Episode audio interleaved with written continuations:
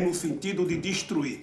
Eu vi um discurso dele esses dias contra a Argentina, contra a vitória do Fernandes, que eu, eu, eu não acreditei que um presidente do Brasil tivesse a insensatez e a pachorra de falar do seu mais importante parceiro comercial e parceiro estratégico, porque a Argentina tem que ser tratada como uma parceria estratégica. Luis Ignacio Lula da Silva cumple un año preso.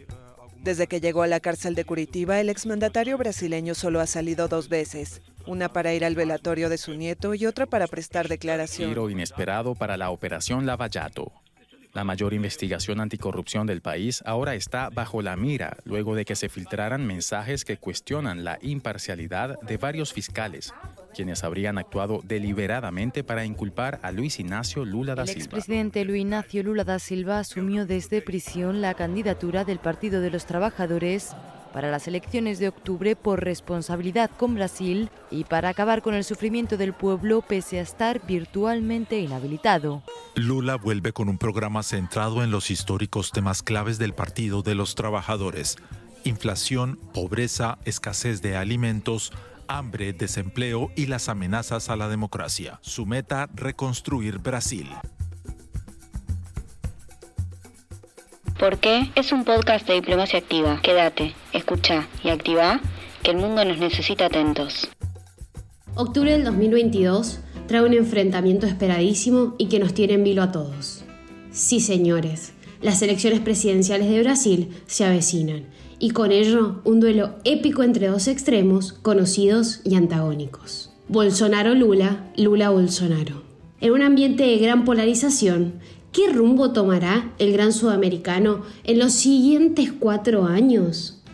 Diplomacia Activa trae un especial de dos partes para presentarles a los dos más importantes y poderosos candidatos que se disputan el poder de la nación. Con ustedes hoy, Luis Ignacio Lula da Silva. nació en un pequeño pueblo brasileño. Es el séptimo hijo de una familia trabajadora. Comenzó lustrando botas a los 12 años, viajó 13 días en un camión junto a su madre y sus hermanos para instalarse en una de las ciudades más importantes de su tierra natal. Excelente estudiante, sin embargo abandonó la escuela muy temprano para ayudar económicamente a su familia. Tornero mecánico certificado, sindicalista, obrero metalúrgico y político. Sobreviviente al cáncer, dos veces presidente de la República, como así también dos veces condenado y una preso.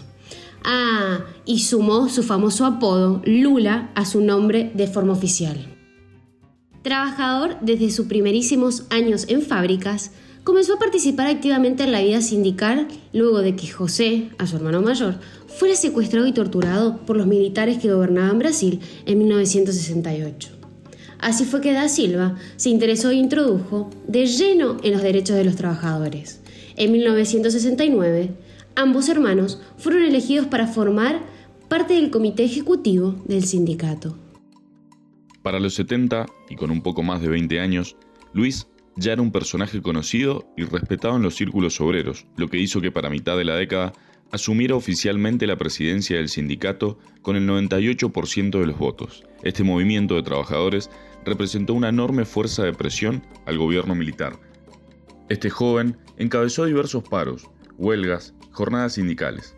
Sin embargo, y con un enorme apoyo del contexto internacional, comenzaba a gestarse en silencio un movimiento a favor de la clase trabajadora, que funcionaba en paralelo al bipartidismo de la época. Para los 80, ese movimiento tuvo un nombre, el Partido de los Trabajadores, el famoso PT, que se mantiene hasta hoy. Unos meses después de la formación del partido, el líder incentivó un paro que duró más de 40 días, por el que se lo acusó de desorden público y se lo condenó a una pena de 3 años y 6 meses de prisión.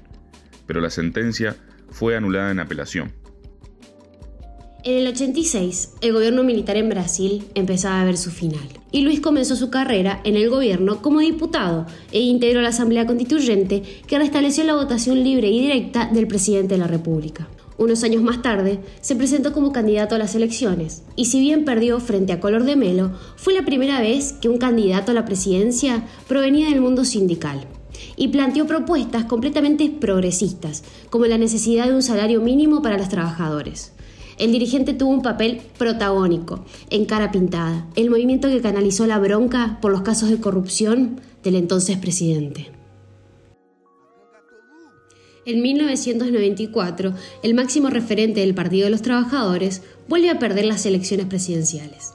Pero esta vez, su candidato opositor era Enrique Cardoso, un senador ligado al centro izquierda, destacado intelectual que tuvo que exiliarse durante la dictadura militar. Brasil ya comenzaba a girar a la izquierda, junto con toda América Latina. Ya se empezaba a sentir la marea rosa. Lula supo no darse por vencido, y luego de tres candidaturas fallidas, el 1 de enero de 2003 asumió el más alto cargo político, tras ganar en segunda vuelta con el mayor número de votos de la historia democrática del país. Su discurso fue muy significativo para la clase obrera. El flamante mandatario hizo énfasis en sus carencias educativas y dijo, Hoy estoy recibiendo mi primer diploma, el del presidente de la República de mi país. Para 2016, este personaje ya era una figura muy querida, y no solo en este territorio, sino que admirado y condecorado mundialmente. Supo establecer relaciones con otros mandatarios de América Latina con el fin de fortalecer la unidad y el comercio entre los países de la región. Todos recordamos la foto de Néstor Kirchner, Evo Morales, Hugo Chávez y Lula, agarrados de la mano, cuando daban inicio al proyecto Patria Grande y se despegaban del conocido ALCA o Tratado de Área de Libre Comercio de las Américas, impulsado principalmente por los Estados Unidos. Alca, alca, al carajo. Varios expertos coinciden que Lula fue un presidente con altísima aceptación en la opinión pública a nivel internacional. A pesar de venir de un ámbito trabajador y pro sindicato, se ganó el cariño y el respeto de muchos líderes considerados de derecha. Sin duda, ese hecho benefició al país. A lo largo de su presidencia, a Lula se le atribuyen algunas políticas que transformaron la realidad de gran parte de la población brasilera, y además su política económica es vista con buenos ojos por gran parte de la historia. Según datos oficiales, durante los ocho años de su gobierno, el número de pobres e indigentes se redujo del 33 al 15% y la Bolsa Familia fue un programa precursor de ayuda en Latinoamérica. El gobierno colaboraba con las familias y a cambio el grupo familiar beneficiado se comprometía a enviar a sus hijos a la escuela y a cumplir el calendario de vacunación. No solo fue un eslogan, sino que contó con el apoyo y la financiación del Banco Mundial, el Banco Interamericano de Desarrollo, y la revista The Economist lo consideró como un sistema de lucha contra la pobreza. Uno de los puntos débiles de la gestión, sin dudas, fue el aumento del narcotráfico y la violencia. Río de Janeiro sigue ocupando los primeros lugares en el ranking de ciudades más peligrosas en América Latina. Planeaba presentarse a pelear la presidencia del 2018.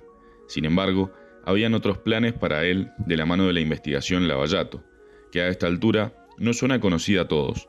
Lula presuntamente habría recibido 8 millones de dólares entre pagos por conferencias, viajes y regalos por parte de la empresa Petrobras. Por esto, el expresidente estuvo preso 580 días, pero jamás dejó de pelear ni hacer campaña. Desde la cárcel, continuó mostrándose como una alternativa a la derecha bolsonarista. El 3 de julio de 2019, y luego de una polémica investigación en donde se descubrió que el juez de la causa arreglaba pruebas con sus fiscales, el líder izquierdista salió en libertad. La justicia lo consideró inocente por unanimidad y declararon su condena como un acto inconstitucional. Esto explica un poco los acontecimientos de la actualidad. Ahora bien, ¿en qué anda Lula da Silva después de estar preso? Hace solamente un par de días contrajo matrimonio con la socióloga y feminista Rosángela Yanja. Al parecer, al dirigente le agrada la idea de jugar siempre al mismo juego, ya que va por su tercer matrimonio y su sexta candidatura a la presidencia.